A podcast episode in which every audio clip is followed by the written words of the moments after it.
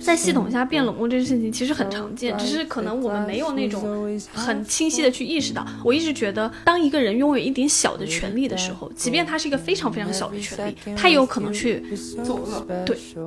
真的很奇怪，我们刚刚说我们是被集体主义教育出来的，但是我们也是在所谓的中华传统美德梦的那一套被，我们不是从小就背这玩意儿，不是？但是为什么现在就没有了呢？让 我想起了一部我之前很喜欢的韩剧，叫《秘密森林》，然后里面的女主角裴斗娜，她是一个很有正义感的警察，她说过一句话，就说不要随波逐流，因为你不知道你最终会流到哪儿。planning to fly away to escape everything on the ground.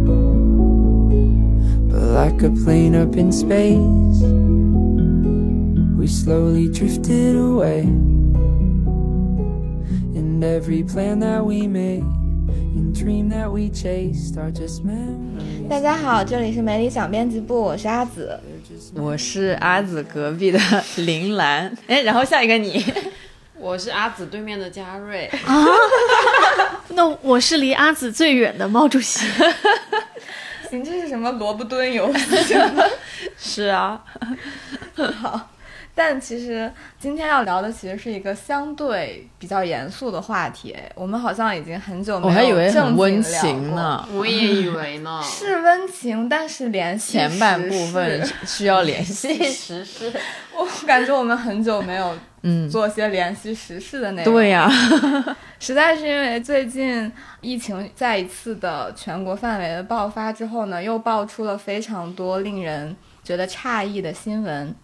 然后这其中呢，也发生了很多让人觉得痛心的事情。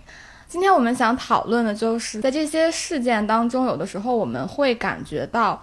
我们不是在面对一个活生生的人。当我们遇到问题的时候，我们面对的是一个系统。好像当那个人进入到了一个系统，然后要服从下面的规则之后，他就自身变成了那个系统本身。然后属于人的那种相对柔软的、可以协调的那个空间就消失了。在疫情中，很多事情都是这样。比如说前段时间发生的那个。上海浦东的哮喘病人被幺二零的急救车拒载，就是拒绝让他先走，而且也拒绝出借那个除颤仪，导致他自己叫的救护车晚到之后，他就没有及时得到救治，就离世了。然后这个事件也出了之后，大家都在讨论其中的那些冷漠的因素吧，所以我们就想聊一聊这件事，聊一聊。在这种情况之下，我们要如何能做一个在制度里面的温柔的人？嗯，先说一个发生在录制当天的一个相对是这些新闻里面比较好的一条新闻，阳间新闻。对，那也不算新闻吧，我感觉就是一个你很就好像很久没有看到过一些。人应该做的事儿了。嗯，就是很久没有听到从一个专业人士的身份，然后讲出一些人话来。因为上午在编稿子，所以我就看到他们在群里面发相关的消息。刚才才去补了一下，一个人打电话，就他的父亲，爸妈都是，爸妈都是在酒店里被隔离。嗯，然后是出不来吗？就是酒店会隔一天测一次核酸，然后他们健康员显示是阴性，但是呢，接到了疾控中心电话说他是阳性，然后可能会被幺二零接走去哪里做更，我不知道去医院里做隔离还是专门的隔离，反正就是会被拉走。然后呢，他首先打电话来就在质疑说，为啥健康云上和疾控中心的是不一样的？那我到底该信哪个？然后这个时候。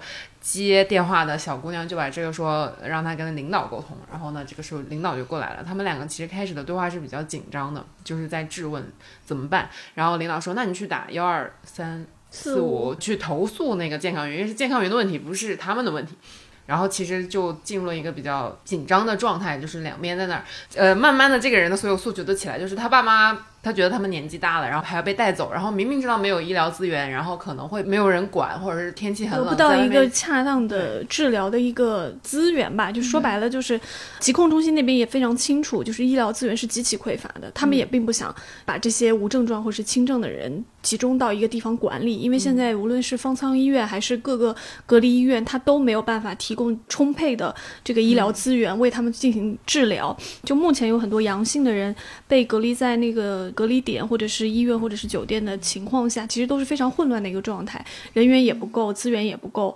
所以其实很多检测出来是阳性的人，他们并不想要被拉去隔离吧，这是很重要的一点。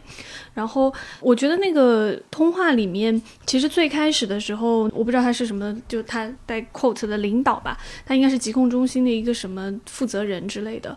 我觉得他最开始跟那个打电话的那个男士，他的那个紧张的来源是在于，其实那个男士非常的生气，因为他觉得这是我的亲人，我的亲属，然后他觉得他的现在是求助无门，就是他根本不知道应该找谁。他打到疾控，疾控告诉他说，健康云的问题是。健康云的问题，医疗机构不出具那个要把你们拉走是管控，就后续的这种治疗和医疗的人的问题。他说疾控这边能做的只能是调查，说你阳性之后你去过哪里，接触过谁，然后他是做这个流调报告的。所以在疾控的人看来，他没有办法帮这个男士去解决他的问题。所以到中间的时候，就大概十分钟左右，确实他们两个就是都认为说，就是病人家属的角度来看，肯定觉得你们这个。整个流程是有问题的，但是对于打的那个疾控中心来说，他会觉得我只是一个负责做流调的，我没有办法控制这个管理链条的上层，我也没有办法控制这个管理链条的下层。要拉走你的人和给你出具这个阳性报告的人都不是我们这里的人，你指望我能做什么呢？所以他一直跟他说的是打幺二三四五。后来其实他们两个在沟通的过程中就把。很多系统本来就已经存在的很大的问题给暴露出来了，比如说健康与疾控和呃医医疗机构医院是各自有各自的管理方式和流程的，然后每一个都只是环节上的一环，然后这整个链条就明显是非常非常长的一个链条，所以每个人都觉得我在其中只能负责很有限的一部分，我也。没有办法能够帮你。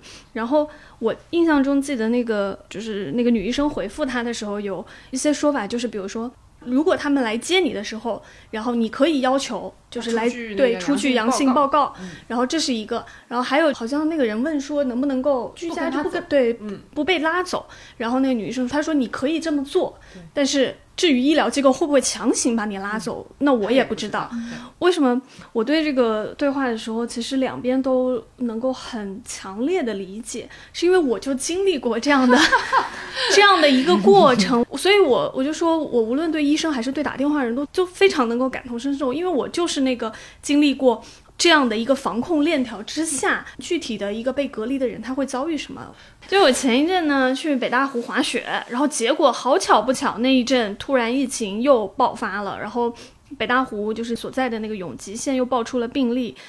我们这群被困在滑雪度假村的人呢，就因为跟确诊的阳性病例有过对时空交集，呃，被隔离在酒店里面，然后要求不停的做全员核酸，整个过程感觉就是你在等一个结果，一直都在等待。我觉得这里面比较可怕的就是那种不确定性，因为呢，你不知道那个结果会什么时候来，你也不知道防控的人会怎么来对待我们这一批人，然后你也不知道接下去的流程到底是怎么样的。而且我们当时做全员核酸的时候，嗯，第一次做完全员核酸，当天是告诉我们，只要这次全员核酸没有问题，就可以安排游客就有序离开，然后防控部门也会派专门送我们去机场或者送我们去火车站，就把我们送离吧。但是第一次全员核酸之后，突然就没有消息了，然后没有人知道下一步该怎么办。那当时其实游客的情绪都还挺激烈的嘛，因为他是临时把我们强制留在了那里，但是当地的疾控也不肯给我们出具任何相关的文件，也告诉不了我们为什么要把我们留在那儿，没有一个准确的说法，所以我们只能做的事情就是等待。所以我就听到那个男士说：“那我到底能求助谁？”的时候，我就觉得。就是我们当时那个感受，你根本不知道应该找什么人来负责，因为所有人都觉得自己不应该对这件事情负责。你去跟酒店沟通，酒店会说我们只能听政府的安排，我们只能听呃防疫人员的安排。然后你去问在那个酒店里面驻扎的那些防疫，有点像维护秩序啊，然后呢控制一下那个流动的人，你去问他的时候，他们也只会说。我们也没有办法，我们也只能听上面告知我们的一个决策或结果。我们所有人都在等通知。然后，当你来了一个所谓的好像负责人一样的那样的角色，他来到这个地方，大家围着他，他也给不出任何的说法。他的说法就是。永吉县要归吉林市管，所以所有跟永吉县相关的，我们都必须上报到吉林市，要由吉林市市级还是什么下达下来，才能够去处理这个问题。所以你就知道，在这个非常非常精密的一个管理系统之下，有很多决策的做出会变得非常非常之漫长，而且繁琐。然后每一个环节上的人都觉得我不应该为这个事情负任何的责任，其实就有点像是要规避它本身可能带来的一个责任的后果吧。这个事情让我又想起了向彪老师两年前的那期十三幺，他有讲到附近性嘛，但其实他里面还有讲到另外一个点，就是说。呃，那个所谓的附近的消失，还有很重要的一点是，我们现在都在跟系统打交道。就是比如说像外卖这种东西，他当时举的例子就是外卖这个 A P P 嘛。他说，虽然我们每天都会可能接到快递，有快递员啊，有外卖员过来，但其实实际上就看起来我们好像跟他们这些快递员还有小哥什么的有接触，其实我们并不是在跟人接触，我们是在跟系统接触。然后就想到了最近的这些。因为防疫而产生的一系列事情吧，我就会觉得这个话说的还挺对的。你往往会觉得，嗯，虽然你面对的这些都是人，但是你好像打交道，其实你是在跟一个系统打交道，而不是在跟人打交道。所以，我觉得录音之所以让人觉得会有点触动，就是因为。他只是重新做回了一个人而已，而不是作为一个系统，而不是作为一个螺丝钉或者链条的一部分去履行他被分发的责任，而是他更踏出了一步去做一些作为一个人会有的一些行为，所以大家都挺触动吧。其实我觉得我听那个录音的时候，感动的那个点，或者我觉得不是感动，而是觉得说就应该这么办，不是一种感动，而是一种触动。就是当你发现你跟一个具体的人去做一个深入的交流，就因为二十分钟的通话，我真的觉得挺长的了。嗯，当你就最开始你看他们其实也是会有那种比较对峙的，然后对是稍微有一些紧张的状态了。但是到后面，其实大家聊到一定程度的时候，那个医生也放下了那种很防备的一个心态，然后。你看他后面就是说，当他告诉他说，呃，我在录音，然后那个医生其实最开始是觉得说，你有经过我的同意嘛？然后后来那个打电话人是说，我只是想提醒你我在录音，所以希望他更注意，然后也是为了保证他的安全。然后那个医生到后面他很可爱一点是说，你可以把我的录音放出去，因为他也意识到了，我觉得正常的你还是一个 人的状态下，都会意识到这里面出问题了，这个系统。有问题，现在这个机制这种方式都是存在问题的。只是说，通常来讲，我们会很习惯性的把我们面对的那个人看成一个系统。就像之前那个关于媒体的争吵的时候，大家也是把媒体的面目很模糊化，他不会去区分说什么叫做，比如说深度报道的媒体，什么叫做自媒体，什么叫传统媒体，等等等等等等，他会把这整个很模糊化。但是如果你去跟一个很实际的人交流的过程中，你只要聊到一定程度的话，我觉得那个人他都会放下那种非人的那个状态，然后会以一个很真实的状态告诉你说我们的困难在哪里，然后我们面对的是一个什么样的问题，然后我只能告诉你我能够帮到你的就是这一点。嗯嗯。而我觉得刚才说的那个模糊化的那个点。我也特别的感同身受，因为其实这个东西可以应用到很多别的东西上，就除了像，就可能说这个东西是有点像是我们现在的一种社会现状吧，就我们很容易把一些别的机构啊或者什么样看成一个系统，或者是把它模糊成一个系统。就比如说像我们这种编辑吧，有时候经常会在后台看到留言嘛，就有些人就会很直白的去。抒发他们的不满，就是我觉得他们说出那些话的时候，把我们模糊成了一个系统也好，或者是一个什么东西也好。但是他们是没有想到，我们都是活生生的人在看你的留言，所以有时候我就会跳出去，让他意识到其实我也是个人，然后这样子。当然，我也没有说辱骂回去了，但是我觉得刚才说的这个毛主席说的这个，我们现在就很容易把对方。或者是一些稍微大一点的机构，或者是对象，把它给模糊化成一个什么东西吧。其实有的时候，我们行业之外的人就这种不了解，确实很容易。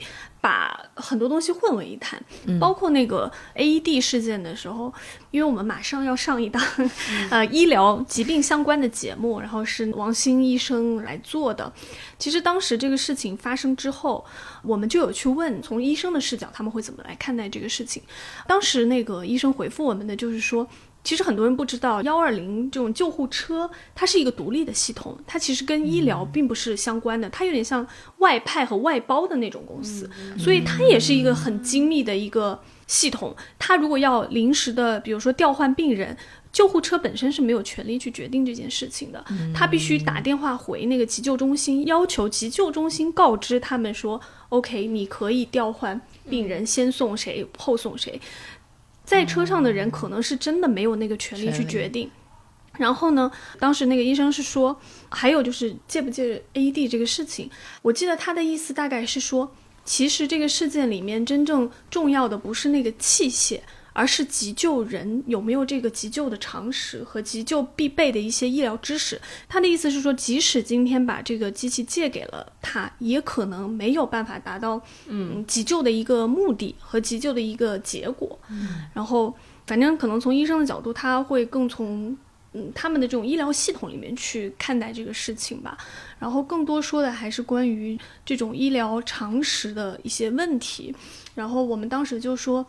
呃，不论是不是疫情吧，其实暴露出来很多的问题，嗯，是整体医疗资源的一个匮乏，这个当然是很大的一块。所以，当上海这样的地方它发生了这种临时的整体的一个全员的防控的情况之下，其实医疗资源是挤兑的非常厉害的。但是它反面也是证明了说医疗资源的匮乏，而且这种医疗资源的匮乏还不仅仅是说我们设备啊、医护人员的一个匮乏，有的时候其实还能够。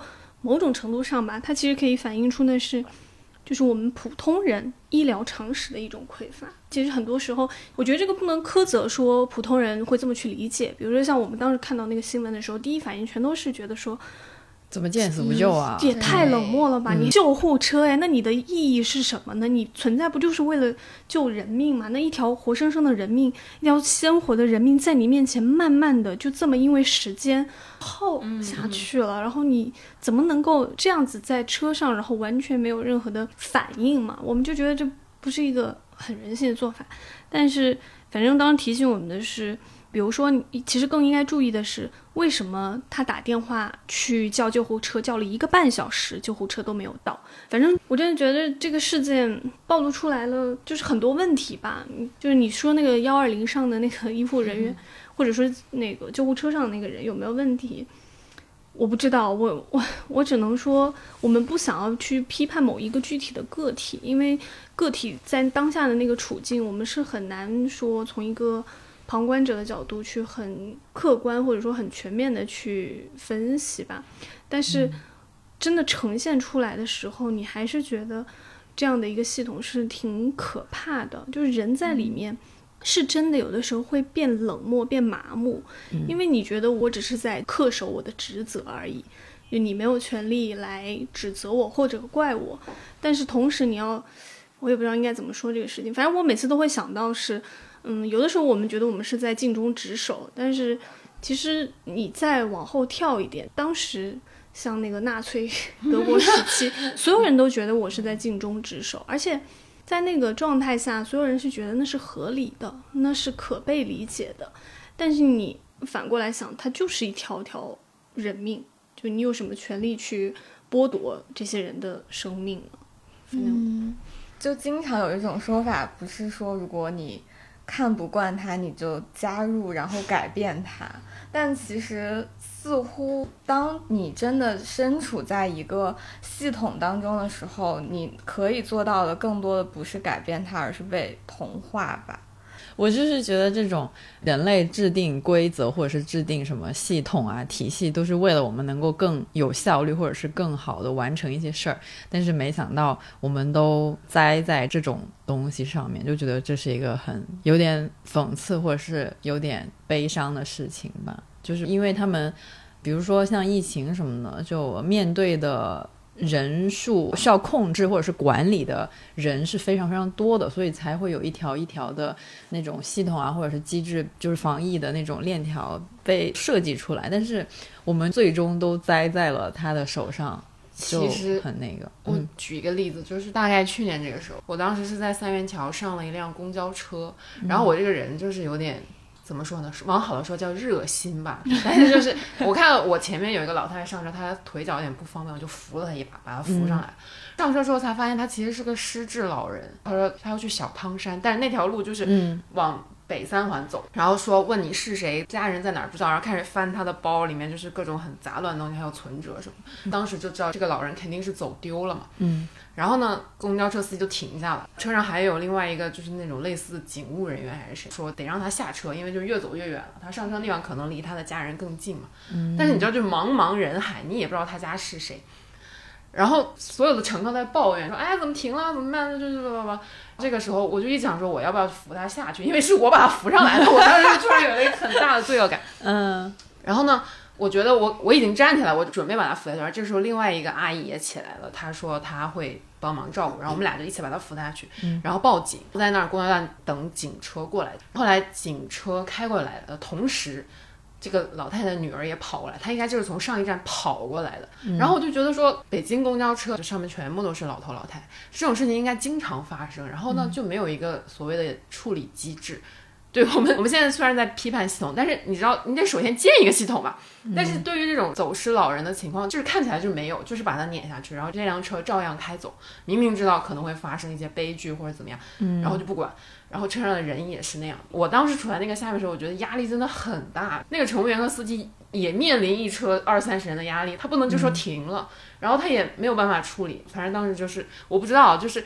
可能每一次都会遇到好心人把他接下去或者报警怎么样，可能是好的，但是很容易也就是丢了，可能就是一个很惨重的悲剧，然后他就落在每个家庭里就很可怕。因为我姥姥她应该也是有那个帕金森，然后她现在还比较正常，但是我觉我就看到那个老太太时候，觉得我可能我姥姥有一天也会变这样，然后我整个人就受不了，我就觉得。太难了，在这个社会里面，就是你没有办法去日常的照顾一个老人，因为你还有你的工作。然后这个机制怎么，我们怎么活呢？就是这真的是影响到了每天的生活，我觉得好难。嗯嗯，我觉得在那个车上面，其实是确实是可能需要一些应急备案，就是万一车上有什么乘客发生什么事儿，然后要怎么处理。对啊，就今天我是心脏病呢。对对对，他可能就是没有那么。精准到是一个老人失智老人走失了该怎么办？我觉得他们应该是有在 follow 另外一个机制，就是说车必须得继续开下去。他们也是有自己的系统要去追，要去 catch up 的，就是像那个什么开端一样，要去遵守，要去遵守。对对对。但我想说的是，就是系统这个东西的存在，到底什么是系统？我自己其实都没有想得太清楚。但我确实觉得，很多时候我们制造出所谓的那个系统规则吧，其实是为了强化效率。所以刚才说的情境下面，为什么不太可能要让一个？比如说公交车上的那种秩序管理员去帮助这个老太太，因为她违背了系统本身设计的那种高效率，因为她会觉得这个不是我的责任，可能她的责任只是让这个老人家下车之后，她不可能再让公交车去为这个多负一步责任了。当时 A D 那个事件发生之后，陈迪不是发了条微博，他谈到了现代性这个问题吗？就是现代社会的运作规则下面有很多时候，它就是需要这种精细化管理的，他会把一件事情切。割成一小块一小块一小块，然后会有一个非常清晰的权责的一个界限。然后很多时候，我们具体的情境下，你是可以踏出这个界限，说我稍微再往后做一步。但是你去常规性的让它变成一个机制，我觉得很难。你比如说像那个公交车老人的，我们再怎么去完善那个机制，我觉得只能在那个情境下去具体的处理。我觉得这个更多的是说，一个好的系统其实是要给人很充分的一个能动性的。对，现在的系统其实是非常僵化的，它是限制住了所有人的权利，它也限制住了所有人的这种我能操作的空间，其实非常非常有限的。觉得这个可能会是一个。更需要考虑的问题吧，就是一个好的系统，它其实应该是激发人的能动性，而不是限制你去说我发挥一点我主观能动性，再去帮你多做一点什么。我觉得这个才是更本质的一个问题嘛。对，嗯，就有点像效率，就如果你过于追求效率的话，它肯定在某种程度上就会。遏制你人的能动性，或者是你人性更有光度的对更有温度的一部分，因为你就是不行，我要得完成这个事，要不然我可能会被扣钱，或者被追责，或者被这个那个那个会被惩罚嘛。所以就是得留点缝隙吧，就肯定一个规则或者是一个体系，它绝对不可能做到我所有的突发状况我都能照顾到，但是它就可能是需要一个。柔软的地方是可以让你，呃，有什么事儿发生了的话，那在执行这些事儿的人可以做到更灵活一点嘛，就是这么说。嗯，说的好虚。对我们如果把刚才前面提到的两个事件放在一起看的话，比如说接电话的那个疾控中心的那个领导和救护车上的那个。急救人员其实很多时候可能会被当做是好，我们今天讨论的这个所谓系统之下，人能不能更温柔一点的两个的对立面嘛？我们会觉得那个医生的处理他是更，呃，有温度一点的，但是那个救护车上的那个救护人员他可能是比较冷漠的一个状态。但是呢，这还是那个问题，就是所谓的奖惩的问题。可能对于那个救护人员来讲，他是遵守了规，就是那个系统或规则要求他的那一部分。然后呢，对他来讲。当他如果做出违背这个规则的时候，那个后果可能对他来讲是真的，他没有办法承担的。嗯，但是可能对于那个疾控中心的那个领导来说，他觉得他是可以承担的。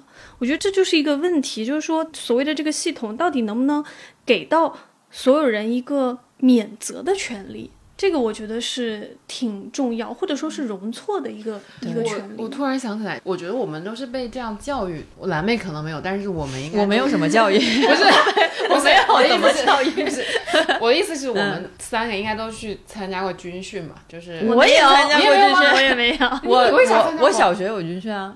啊，小学小学就有啊有啊，我记得太清楚了。服从是不是？服从就对对。然后呢？但是那个教官特别有意思，他就是有一次，因为我们是个那个文科班，女生比较多，然后早上练操的时候就跑着跑，大家都累，都停下来。然后那个教官就说：“就 OK，法不责众。”我我不知道，我就现在一直记得那个情景，真的就是服从，然后。所谓的组织的，就我们都是那个 collectivism 的的那个叫什么文化下面的人嘛，我们觉得组织的利益最大化，然后每个人把自己的那个对集体主义，每个人的个人主义要收起来，这就是我们从小到大接受的教育。对，就是我前段时间也是因为疾控的原因，需要去做核酸。那天是北京春天，但是下了大雪，就非常大。那整个一大片社区的人都要去做核酸。他是两点钟开始做，我是一点五十到那儿的。那个时候，那个队已经排了至少三公里，就是看不见尽头。我们从队的中间。到我往队尾走，我的朋友往队的头走。等到我花了三分钟走到队尾，我给给他打电话，他说我看不见头。我又等他走了十分钟，他说没有人知道头在哪里。我说那咋办？我们就走了。我们就觉得这个事情总有办法解决。但是就在当下，还是有那那么多三公里的人在排队。我走了三四分钟，只有一个人在跟保安说这样怎么行？那老人怎么办？什么？虽然保安也做不了任何的事情，就剩下的人都。默默的打着伞站在队里，跺脚发抖之类的，我们就感叹说：“哦天，大家太能吃苦了，是又吃苦又听话。”然后回去还在那个微博看到一个评论，说什么钱流向富裕的人，然后苦流向能吃苦的人。真的是这样的，我也反正这种系统啊，还是什么。规则之类的，我们真的是从小，呃，或者是我吧，从小就非常的服从以前的校规，各种各样的校规之类的。因为我们初中的时候进校，因为我们是个寄宿学校嘛，我们进校园是要搜包包的。然后其实这个是不允许的，但是 nobody 会去质疑这个事情。然后后来有一次，我们的政治老师，他就是上政治课的时候跟我们说说，其实他也知道这个校规是不 OK 的，对对对，他他就说，但我就是告诉你们吧，其实学校是没有权利去搜学生的包包的，但是 you know 这个事情就是这样子。然后也过去这么多年，也没有人会把它当一回事。就是如果你一直都是在这个体系或者是里面长大的话，你就嗯真的会忘记，哎，原来我还可以问一下。为什么你要搜我的包之类的那种？但而且我觉得另一方面是因为作为一个成人之后，就虽然我也有点自我意识，但有时候我还是会去听从组织的安排或者怎么样的话，还是因为有一个原因就是我比较懒，就是真的真的，你要是什么都听组织安排的话，其实你就可以省去很多思考的力气，然后你也不会想说，哎，我是不是应该去顶个嘴啊什么的，就是你也会省去一些情绪上的消耗。这样子吧，所以各方各面的原因会使人变得更加的服从。我我前段时间看了一篇文章，是一个在官方的妇女维权中心接的一个接线员，他的一个自述，它里面说到了一句话，是说在这个系统里要做对一点事，是需要一个不怕麻烦的普通人。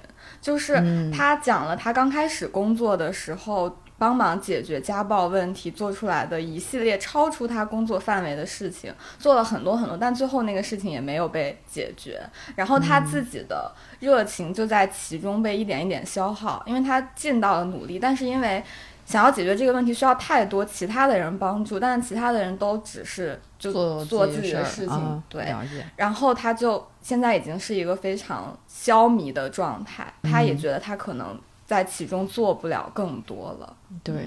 疼痛难免也是嘛，里面有一个场景就是实习医生他遇到了有可能被家暴的一个孕妇，然后他自己就是超出自己的职责，然后去做更多的事情，然后最后也是这个事儿没有成，那个家暴丈夫就没有受到什么实质性的惩罚，然后他也会感到非常的没有意义吧。所以有时候真的是你一个人想要努力，然后你努力了，但如果没有别人一起来帮你的话，那那个努力的那个人就会变得很虚无。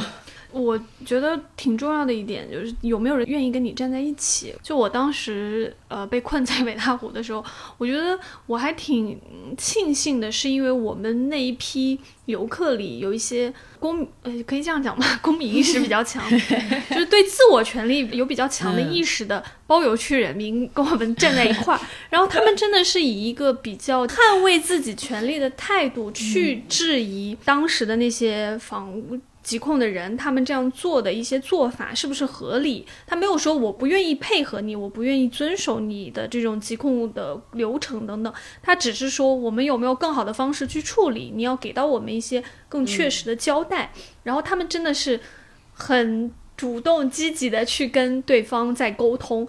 那一刻的时候，我真的还是蛮。蛮触动的那一刻，我真的是觉得天哪，会有人 站出来去帮你做这样事。然后我们很多人做的就是去为他们说话，或者是跟他们站在一块儿，然后呢去积极的想要说我们更主动一点，去看我们有没有一个更好的处理方式。那我觉得很重要的是，他们是不是一个人站出来，他们是一群人一起去说来沟通这个事情。我觉得那个时候你感受到的那种。动力吧，还是挺不一样的。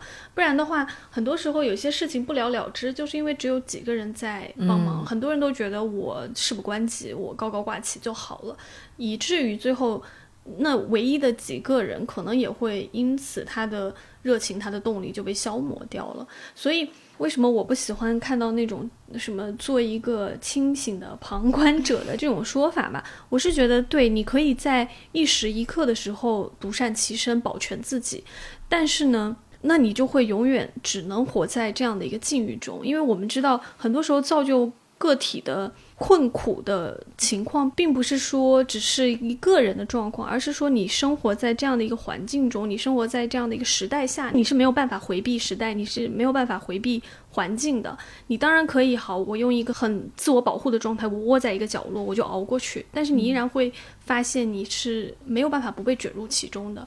所以我还挺敏感于那种说，比如说当下这个时刻，我们可能只能做的就是我每个人保护好。我自己当然这是一种方式，但是我是觉得这样的话，可能我们就只能呃顺着这个 这种被时代的潮流这样卷过去吧，然后我们自己本身的生活是不会有任何的改变的。让我想起了一部我之前很喜欢的韩剧，叫《秘密森林》，然后里面的女主角裴斗娜，她是一个很有正义感的警察。他说过一句话，就是说不要随波逐流，因为你不知道你最终会流到哪儿。在系统下变冷漠这件事情其实很常见，只是可能我们没有那种很清晰的去意识到。我一直觉得，当一个人拥有一点小的权利的时候，即便他是一个非常非常小的权利，他也有可能去作恶。对。就是当然那个是有小的恶或大的恶就不同，但确实当人拥有权利的时候是一件很奇妙的事情。你会不自觉的说，因为拥有了这个权利，去做出一些你认为没有什么问题，但是其实它会对其他人造成实质的影响的。我举一个不恰当的例子啊，举精选评论这个例子吧，它其实就是一种小小的权利。就有的时候你确实是会有倾向性的去选择一些可能跟你的观点比较相符的，然后对于一些。很激烈的，或者很那个啥，你就是会倾向于不去选。所以我觉得，你面对当这个系统给予了你这样的一个小的权利和小的空间的时候，你你很难不去对，这就是它。对，虽然这例子可能不一定很恰当嘛，但是我确实觉得这是一个感受。然后还有像很多人指责什么媒体，你怎么怎么今天不发声了或怎么样的时候，就是因为很多媒体他知道现在我们面对的是一个什么样的环境，你有的时候就是不能够脱离，说我完全违背现在这个环境。所以，哎，怎么说呢？你说这是系统扭曲了人也好，还是说人在系统下变得冰冷也好，我觉得。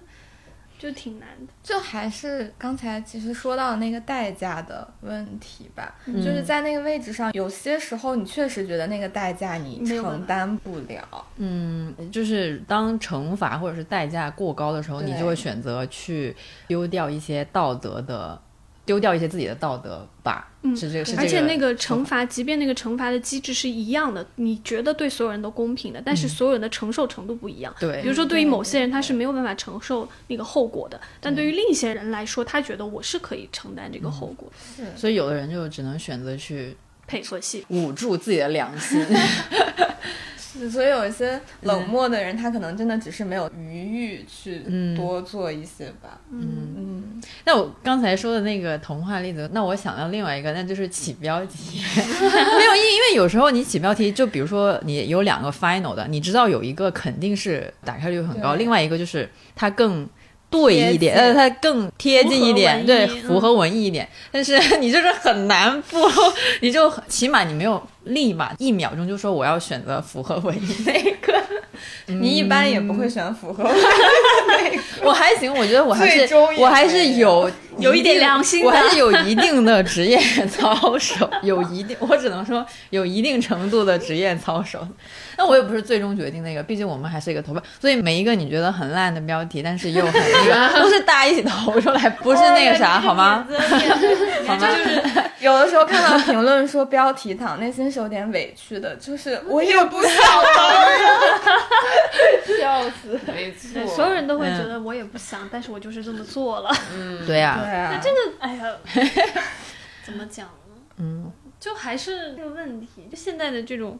环境下，很多时候确实就是会造成一种劣 劣币驱逐良币的一个状态。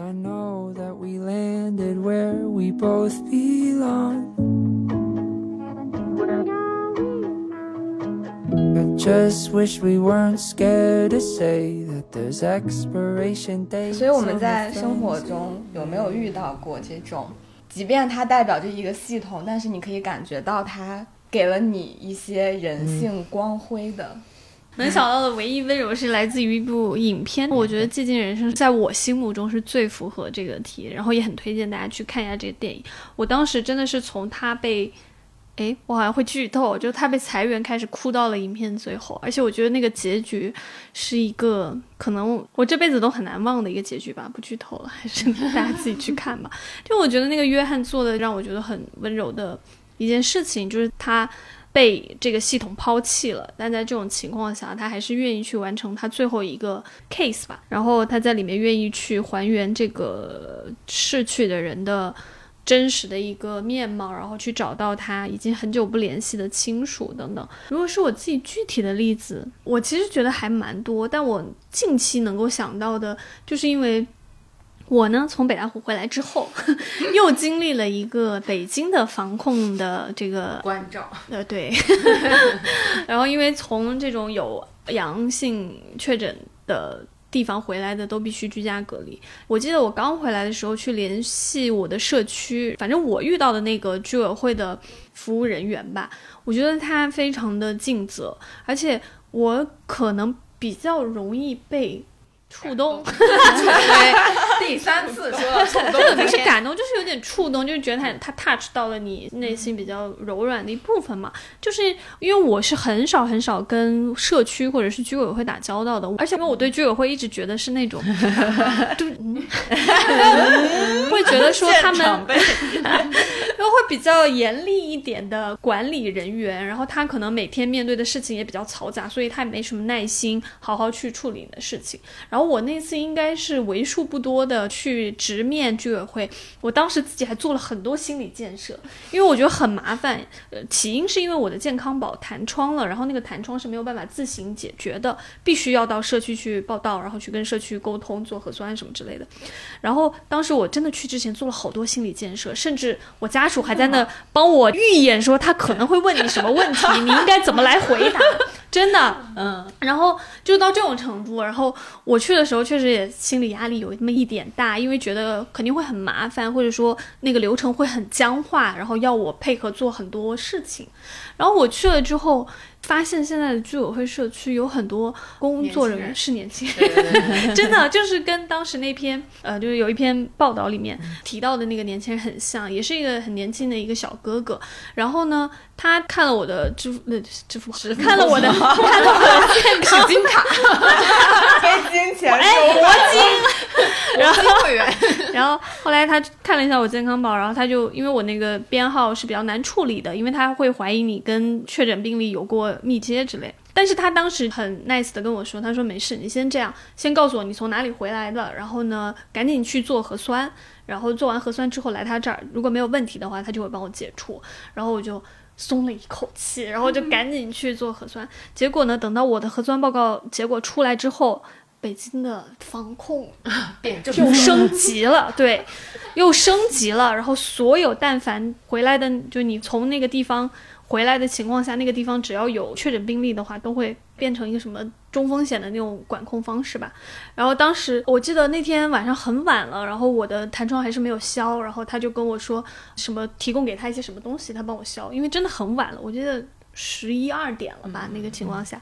然后我第二天是要上班的，对，然后所以我就还挺着急，然后跟他。沟通，然后他就说好帮我处理。结果呢，就发现，当然了，最终我们俩都没有战胜那个 防控防控政策。然后确实我必须要居家隔离，但是在这个过程中，我觉得，就他的那个服务的方式和跟你沟通的方式，都不是像我刻板印象中的 居委会会做的事情。然后他会尽量的在这个流程中去帮你简化掉很多不必要的事情，然后很清晰的告诉你说怎么样来处理解决。然后最后给你一个比较好的方式，所以对我现在这个标准已经很低了，就觉得这样啊，我能够在这种情况下遇到一个不会给我脸脸色脸色，我找很多事情的 的一个工作人员，为什么要去滑雪？哦，对，就 哎呀，我终于想起来为什么我觉得我的我遇到那个社区员很 nice，因为我们当时这批游客回来，我们有一个群嘛，然后会在群里及时的沟通自己回到各个就归属地的。地方之后的一些待遇，然后真的，因为我是哎，我算西城，然后我们当时有很多朋友，他们是回到朝阳，然后朝阳的就会给他们打电话，就是说要让他们去什么什么做核酸，还是说通知的时候，就有人问说，你为什么要去 滑去那儿滑雪？对，他说你为什么要去吉林？你不知道吉林有疫情吗？然后就是一副怪你规则的，把责任丢到他身上，说那。这是你的错啊，你所以你必须要这样。然后，所以为什么我心里压力很大？我就觉得完了完了完了，会不会怪我要不要去？就变成好像我是有罪的那种。但后来就没有，所以我就觉得，嗯，我还是挺感小哥哥不错。嘉瑞有吗？昨天看到小紫这个题，然后我的脑子里一下子反应都是我花钱的那些很系统里面很温柔的人，一些消费主义的温柔，消费主义的温柔啊，就是好温柔，金钱交易下的温柔，然后就是冥思苦想，到底有哪些不花钱买的有什么呢？但是。就是首先要说，就是我最近跟系统打交道，就是去医院，到了我一年一度开始各种检查的时候，和之前不是去住了一次院嘛，嗯，然后我就苦思冥想，就是可能有一两个那么非常非常小的，我觉得可以算是温柔吧。一个就是我觉得这是对比看来的，我去住院的时候，其实前台的工作人员什么什么就是非常臭脸的那种，然后进去之后也那个效率非常缓慢。我一个。搞项目管理的人，我一去就会发现这儿这儿这儿这儿这儿都不行。但是呢，我又没有办法说，我就在那等等等等。然后有一个小温柔的是，因为我进去之后是整个头都被贴了很多电线棒，然后很多胶在脸上粘，就是非常非常可怕。嗯。然后那个医生竟然四点多就把我贴成那样，其实九点才开始监测，你知道吗？我收到那个报告的时候，我快气死了。我说这人就不能晚点给我贴，我受了那么多苦。人家要下班的，人家要下班，多贴五个小时。然后第二天你就是多贴了五个小时。对呀，可是我是要下班的。然后第二天很狼狈嘛，就头发也贼油，然后。他都没有提醒我先去洗个脸，因为我那天还带着上班了，就有一点点妆在脸上，他都没有让我去洗脸，他就把我贴成那样，然后贴完之后根本不能洗脸刷。你这是在说温柔还是在说？我在说对比，对比就是第二天我整个人很糟糕，就是拉踩一焦，然后头发很惨，然后我在那走来走去，我想赶紧回家，然后就可以。然后那个护士小哥就说：“哎，你要不去洗个头？我们这有吹风机。”我当时说：“哇，好感，我要出院了。”就给我提供了吹风机，反正就是。真的对比之下，就他只要做到他该做的事情，我觉得就挺好。然后不是他该做的事情，是 他是做了多一对，就真的稍微。我有一个例子，但不是我自己遇到，不过我觉得很有代表性的是，我最近不是在做一个疫情下的人的采访嘛，然后就跟一些大学生聊，那个大学生就跟我讲，他们在疫情这两年，因为他们不能出校嘛，所有的出校不管是什么状况都要。走一个非常复杂的汇报流程，然后要管呃那个辅导员那边批，如果你要过夜的话，还要你系里的领导批，大概是这样子。然后那些理由就是要写的很全，你要去哪儿，坐什么交通工具，坐几站，然后什么时候回来，就这些全部都是非常细节。那个时候就让我想到辅导员的那个权责，就是一堆学生你能不能出去，就全靠辅导员他到底想不想让你出去。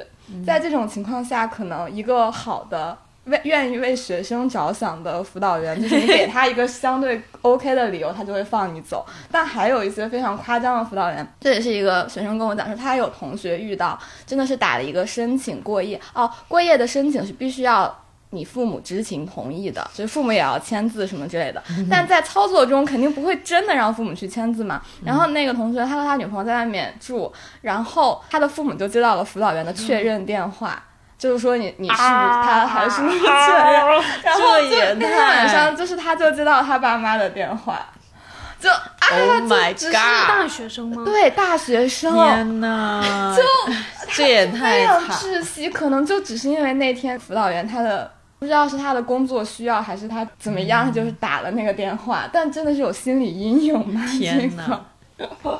这这是温柔的事情吗？温柔的事情是我之前在豆瓣，你是看到一个老师是说，就是他各种原因都会放学生出去，然后就说什么。后来被校领导批评说稍微严一点儿，他就让学生说你写正经一点，会 出去改善中西善。然后就是因为食欲不佳，然后要出校什么进行中西结合的膳食疗法。我觉得太逗了，我也是有印象那个。这个就是温柔的人嘛，就因为他一个人可能会决定上百人的大学生的幸福指数。哎，所以蓝妹想到了吗？真的没有遇到过。我想到，我后来想到，我上了趟厕所，我就想，阿姨吗？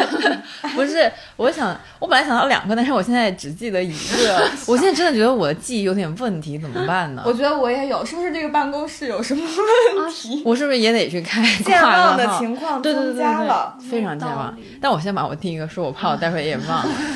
我记起来，这个是我在大学准备毕业的时候，那个时候应该还在。美国，然后就已经有在投简历的，但当时是投的实习的简历，当时应该是研一，然后我就在投实习简历，就投了一些国内的。当年某一个大厂的做内容的工作室的一个编辑老师，他就是给我回了我的邮件，就虽然没有录取我，但是呢，他就是真诚的建议，如果呃我是想做。那种内容或者是呃长内容相关的东西的话，不如先在美国多试试，不需要这么着急的回国内。他觉得在美国这边可能会有一些更多样，或者是更就是你人在那儿，你就在那儿多待会儿吧，不用那么着急，不用那么着急的回来这边。他当时就是能看出来是一个非常温柔，然后有文化的好人。那如果这样说的话，我。对每一个面试对象都会这样。那我当年没有遇到你嘛？然后甚至有一次，有一个人，有一个男生投了简历，然后跟他聊了，可能前五分钟我就知道他不合适，然后稍微多聊两句之后说，哎，我就直说了吧，我觉得你不是很适合我们岗位，但是我可以把你的简历转给一些制作公司看看有没有机会，然后我就帮他转了一下。所以我们刚刚也说了这么多关于为什么。没有办法在系统里面做个人，然后也关于一些我们遇到的好的或者不好的情况啊。其实现在就是想要问问大家，会觉得在有代价的情况下，在我们权衡完以上一切因素的情况下，做到什么程度就已经可以算是一个温柔的人了呢？我觉得一般就是心里面会有一个界限，就是，呃，就心里面可能会犹豫三秒，比如说，哎，不如我就走了吧。然后，但是。突然停了三秒，算了，我还是回去吧。就是会有这样一个来回的时候，我觉得我就是做了一个战胜了 啊，对对对，我战胜了自己那种追求效率，然后原子化的那种冲动，然后我又回去去，比如说帮人家干了个啥，还是怎么着那种，内心会有个犹豫。如果我犹豫的话，那我可能就做了个好人。嗯，这是我的一个分辨的方法。所以猫爷和嘉瑞有吗？我觉得那个问题难是难在，就是有的时候你感受到说他温柔或不温柔，其实是要从那个接收者的角度来感受的。我自己是觉得说，只是希望人在跟人打交道的时候，能够多一点人的那一面，我觉得就已经是挺善意的。就你要带着那种善意的初衷去跟人打交道，我觉得就可以了。就比如说，我很不喜欢现在的有的时候。在网上的一些争吵，是因为很多人他看到一件事情，或者说看到一个呃现象的时候，他的第一反应是以一种恶意的揣测，就说嗯，这背后一定有阴谋。我是觉得，能不能先把你作为人的那种很本能的反应拿出来？就是以前钟离不是举过一个例子嘛，他就说。我们在现实生活中，如果看到一个老人摔倒，你的第一反应肯定是先去扶他一把，或者说先去帮他一下，而不是先站在路边说这个人倒了，他是不是有什么阴谋？他一定是想碰瓷。可能是因为这种虚拟空间之下，人和人都有很强烈的隔绝的那种状态，会把对方当成一个虚拟的账号或者符号来对待。我觉得，我只是希望大家看到。无论在发生了什么事情之后，能够先以一种相对善意的态度，或者说都不用你善意，做个人吧 的态度去处理或者去面对就行了。然后。在日常交往中，我也觉得就是把对方当个人来看待，你也做个人来看待。然后有的时候，其实你把你自己放到那个处境下，你再去想你自己该怎么处理这个事情，其实就会有一点不一样。那是我最大的善意，把你当个人嘛。对啊，因为我觉得我们现在大部分的生活都是。非常的低级头的，就很数字化，非常社交网络，所以就很容易就逐渐的，我们自己不知不觉的就会变得没有那么的把别人当人了，就是因为我们会失去很多那种真实的物理上的交流嘛。所以，但是这个你又没有办法不上网，或者是不网购，或者是不刷微博哦，不刷微博可能也可以，但就是你懂我的意思，你又没有办法完全的抛弃。互联网式的生活，可能就是需要我们每次在网上跟他人交流，或者是甚至是起冲突的时候，就是多想想，我要是现实中遇到这个人，我真的会这么这么对他吗？这样子，就像比如说我平时跟淘宝客户说话，我都会说谢谢的。谁不说这里？哇，这很正常的。我就是我的，就是我的意思是，我就想说，呃，就我也好吧，那那是我自视自视甚高，但我的意思就是差不多是那样了。就是虽然我知道淘宝客服讲话也很模式化，然后说亲亲这个巴拉巴拉那个巴拉巴拉，然后但是如果我问了他一个问题，然后他帮我解决了，我都会好好的说谢谢什么什么的之类的，就是这样子。对，就是多理解一下别人的困境。对我来说，理解他人的困境困境从来不是问题，因为我通常问题是过多的 sense 到这个东西，导致我自己很痛苦。就比如说，我可能就是这种性格或者什么人，就是我天然的就能很容易的 get 到那个点。然后呢，比如说我们小区的不管是快递员还是谁，我基本上都认识脸。然后，但是你有的时候会觉得你对他们的过度共情，对。然后或者有的时候你觉得你看到苦，这不是今天话题。反正我就想说那天 那天那个楚战仪的事情，我就看到那个我们的一个作者发了个朋友圈，他就说什么深夜刷到很难过，他说他是相信孟子。人性本善的那个什么什么，因为我我我其实当时是看到他这个才看到这个事情，就是说他说眼前活生生的生命都救不了的话，我们拿什么勇气去战胜疫情？然后你就会想到说，就是真的很奇怪。我们刚刚说我们是被集体主义教育出来的，但是我们也是在所谓的中华传统美德的那一套被，我们不是从小就背这玩意儿，不是？但是为什么现在就没有了呢？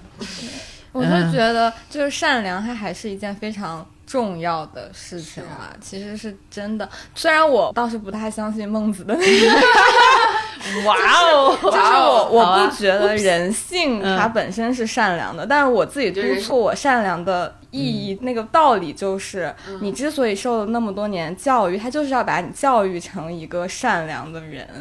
不然你就是辜负了你这么多年的教育。我是觉得人性这个东西真的，或者说你怎么去做出反应这个事情，跟所处的环境、所处的系统，还有你每天接收到的反馈是有很大关系的。就我觉得现在比较可怕一点是说，当人习惯了或者默认了这种所谓现代性这个管理链条给你带来的这些作用的时候，我觉得人是会变麻木的。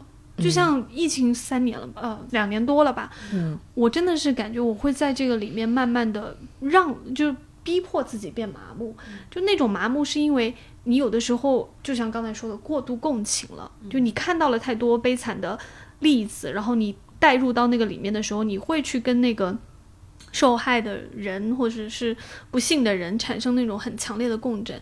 但之后你会发现，你。做不了什么，就有点习得性无助的那种感觉。然后我自己是觉得，有的时候可怕的点是在于，你会慢慢的被这个系统让你变得更冷漠，或者是更怎么讲，更麻木一点。对于一些事情，你会觉得，哎呀，这不就会默认这个现实。比如说发生了这个事情，可能我们正常人的第一反应肯定是觉得，怎么能够这么的冰冷？嗯。但是我就很怕再发展下去，很多人就会默认说，嗯，就是应该这么做啊。对，然后就惨的人那么多，惨的事那么多，我还能都共情的过来吗？我就很怕会变成这样。这个我还我是觉得更值得警醒吧。反正我之前因为可能真的是今年初的这个疫情的反复，然后。我觉得给我们正常的生活的带来的那种冲击感，我甚至觉得跟当初疫情刚刚爆发的时候都没有什么差别。就对我个人来讲，我会觉得更无力，是因为我觉得天哪，都已经两年多了，为什么还能用这种方式？然后那段时间，我整个人是一个很保护自己的状态，就是觉得说我还是躺平吧，然后我也不要过度的去关注这些负面的新闻，或者是看到这些事件，我还要让自己有那种很强烈的情绪上的一些。波动或怎么样，但是最近就包括这个上海的，因为我真的太多朋友在上海了，我不知道是不是因为更亲近的时候你会更容易感同身受一点。反正最近我的感慨就是希望说，还是能跟他们站在一起，多发一点声音是一点吧。嗯，就是还是会想要警惕自己慢慢变得冷漠的那个状态，不然的话，我真的是有一阵很想破罐子破摔，大家一起。玩玩，就是那个毁灭吧，天天发动我靠，真的就是毁灭吧，感觉。但是现在就又会觉得不行啊，你还是小星星还没有撞地球，可咋办？还是再苟一会儿吧。As hard as that may sound. Who can say where the path will go? Philosophers guess, but they just don't know. Maybe that's why we had our heads in the clouds. Thought we had it all figured out. Planning to fly away to escape everything on the ground. Like a plane up in space. We slowly drifted away.